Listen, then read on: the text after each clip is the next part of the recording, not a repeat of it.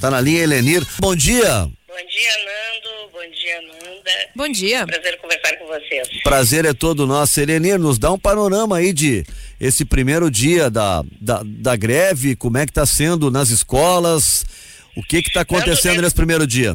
Nesse primeiro dia, muitas escolas estão recebendo os alunos para explicar o motivo da nossa greve, para pedir o apoio. E no final da tarde, agora nós mandamos um e-mail para todos os núcleos de todo o estado para começar a nos informar quantas escolas já aderiram, como é que está a adesão à greve. E no final da tarde que nós teremos um panorama mais tranquilo de quantos, quantas escolas estão em greve, total, parcial, enfim. Neste momento ainda nós não temos como, como passar alguma informação. Bom, Elenir, uh, as questões aí, os motivos também bem colocados por conta do último pro, eh, pro, eh, pacote apresentado pelo governo, especialmente na questão de direitos adquiridos, na, na, na, planos de carreira. Mas a colocação que eu te faço é a seguinte, Elenir. A gente não vê por parte do governo a perspectiva de mudar aquilo que ele está propondo. E como é que fica com relação à greve? Fica uma greve sem fim na medida em que parece que está bem clara a posição do governo? Olha, Nando, eh, nós continuamos fazendo uma ação muito forte nas câmaras de vereadores de todos os municípios do estado e a partir de hoje à tarde o Comando de Greve se reúne e nós vamos conversar com os deputados na Assembleia Legislativa. Eu tenho certeza, quando os, os deputados uh, perceberem o malefício que será para a escola pública, inclusive como incentivo para que mais pessoas possam se formar professores para trabalhar nas escolas, eu tenho certeza que nós poderíamos reverter alguns votos e sabemos da dificuldade também pelo número baixo que precisa de votos para acabar com o plano de carreira, mesmo assim estamos confiantes pela, justi uh, pela justiça né, uh, da, da nossa pauta. Ananda. É, professora, a gente sabe que greve sempre acaba dividindo opiniões, seja em qual setor for. Dessa vez, tendo em vista aí o histórico, né, que levou a, a essa paralisação, como vocês estão sentindo o apoio de, de pais, da comunidade escolar, é dos gaúchos como um todo? Olha, Nanda, a, a, postura dos pais e dos alunos tem sido muito legal conosco. Estão percebendo uh, o, o, final de qualquer possibilidade de valorização da nossa carreira e o que tem indignado, inclusive muitos pais e alunos, é o achatamento que o governo está propondo, porque veja bem, hoje um professor com ensino médio ganharia o piso e um professor que tenha mestrado e doutorado ganharia 100% a mais. A proposta do governo, a diferença entre quem tem só ensino médio e tem mestrado será de 7%. E isso os pais estão entendendo que muitos professores não serão mais incentivados a se qualificar para poder atender melhor os nossos alunos. Isso tem sido bem importante. A outra questão é sobre a taxação dos aposentados. Nós eh, estamos ainda finalizando agora um estudo, mas é impressionante ver os mais altos salários, quem ganha de 39 mil vai pagar proporcionalmente menos uh, do que os professores que ganham R$ 1.500. Vê, quem está no final, no topo da carreira, vai aumentar do que eles pagam hoje 2, alguma coisa e um professor que ganha 1.500 começa com 4,65. Isso tem chamado muita atenção da categoria dos pais com os quais nós estamos conversando e dos alunos também, que eles veem uma injustiça muito grande. Professor final de carreira já aposentado muitas vezes necessitando de mais recursos para os remédios e serem taxados numa proporção maior do que aqueles que ganham 39 mil. Então, estamos ainda nesse processo de discussão e vamos para dentro da Assembleia debater com cada um dos deputados para buscarmos que eles entendam o porquê da nossa greve e que nos ajudem a superar esse impasse. O, o, o ouvinte João aqui de Porto Alegre pergunta se é fato, é verdade que professores ganham, que tem professores que chegam a ganhar até 22 mil por mês. Olha, se tiver algum professor que ganha isso, deve ser professor que tenha sido chefe de gabinete incorporado no tempo que podia incorporar. Agora eu posso te dizer com toda a certeza, professor de sala de aula não ganha isso. Nenhum. Não, nenhum. Não, é impossível. Tu pode estar no último topo, no topo da carreira. Veja bem, se, nós, se ele fosse pagar o piso, no nosso plano atual, quem está no topo da carreira, final de, de, de, de, de trabalho, lá com seus 30 anos, receberia no máximo 7 mil e. não chega a 7.200 reais. Ananda, é. para 40 horas, né? Sim. Uh, uh, Nando.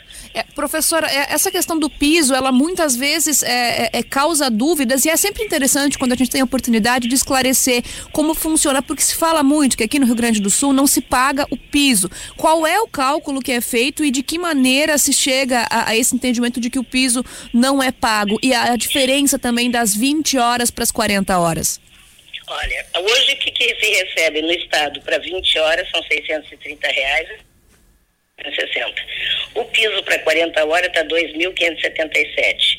O que que acontece? O governo paga um, um completivo para quem recebe 20 horas uh, ah, para atingir 1.200, ah, 1.200 quebrados e para quem tem 40 horas para receber o 2.577. Só que no plano de carreira isso distorce totalmente, porque um professor que tenha uma pós-graduação vai, não vai receber nenhum completivo e aqueles que têm ensino médio recebendo, então ele aproxima os valores dessas duas, dessas, desses dois professores, desrespeitando ou deixando totalmente fora do contexto a qualificação. Então, para nós, e é importante dizer, antes de 74, o Rio Grande do Sul, a grande maioria dos professores tinha ensino médio. Depois do nosso plano de carreira, hoje nós podemos dizer que o estado do Rio Grande do Sul é onde tem mais professores pós-graduados, mestrados ou doutorados. E agora, com este projeto do governo, isso tudo, tu imagina tu fazer uma universidade, tu fazer um mestrado para ganhar 7% a mais de quem tem ensino médio. Não é, não é estímulo nenhum à qualificação. Qual é o piso dos professores hoje no estado, hein, Elenir? 630 reais para quem tem 20 horas, 1.260 para quem tem 40.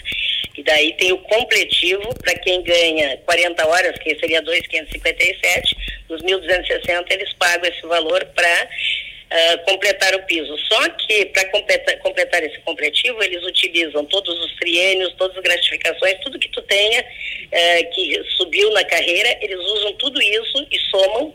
Se não deu ainda o valor do piso, eles pagam a diferença no completivo. Perfeito, Ananda. É, e qual deveria ser o valor do piso na prática, sem esses completivos? Esses valores que a senhora mencionou mesmo, que são cerca de 1.200 para as 20 horas e 2.500 para as 40? E aí, ou todos é. os benefícios à, à parte? Isso. 2.557 para 40 horas e daí a metade para 20. Né? Isso seria só o piso. Depois teria os completivos, uh, os triênios, as gratificações, difícil acesso, enfim, que somaria a este valor. Só que hoje Mas... tudo isso já está incluído nesses completivos. Oi? Hoje isso está incluído nos completivos, o difícil isso, acesso. Eles, eles somam tudo isso e daí só o que faltar para pagar o piso é que eles pagam como completivo. Ou seja, na prática, há anos os professores não recebem o que lhes é de direito. Não, desde 2008, quando foi aprovado, nós nunca recebemos aquilo que nos é de direito, que seria o piso no básico da nossa carreira. O, o piso estabelecido lá em 2008 é qual o valor, hein, Elenir? Lá começou em 950. Hoje, para 40 horas, está 2.557. São esses mesmos valores que a professora Sim, falou anteriormente. Os valores que a professora estava tava, tava falando an anteriormente. É, porque o piso, todos os anos, Nando, agora em janeiro, o piso vai ter um novo reajuste. Só que a proposta do governo é, ele está pegando todas as nossas vantagens, transformando em parcela autônoma e está tirando desta parcela autônoma o valor que falta para complementar o piso. Então, na verdade, no projeto o governo não está nos pagando piso. Somos nós mesmos que vamos nos pagar. Perfeito.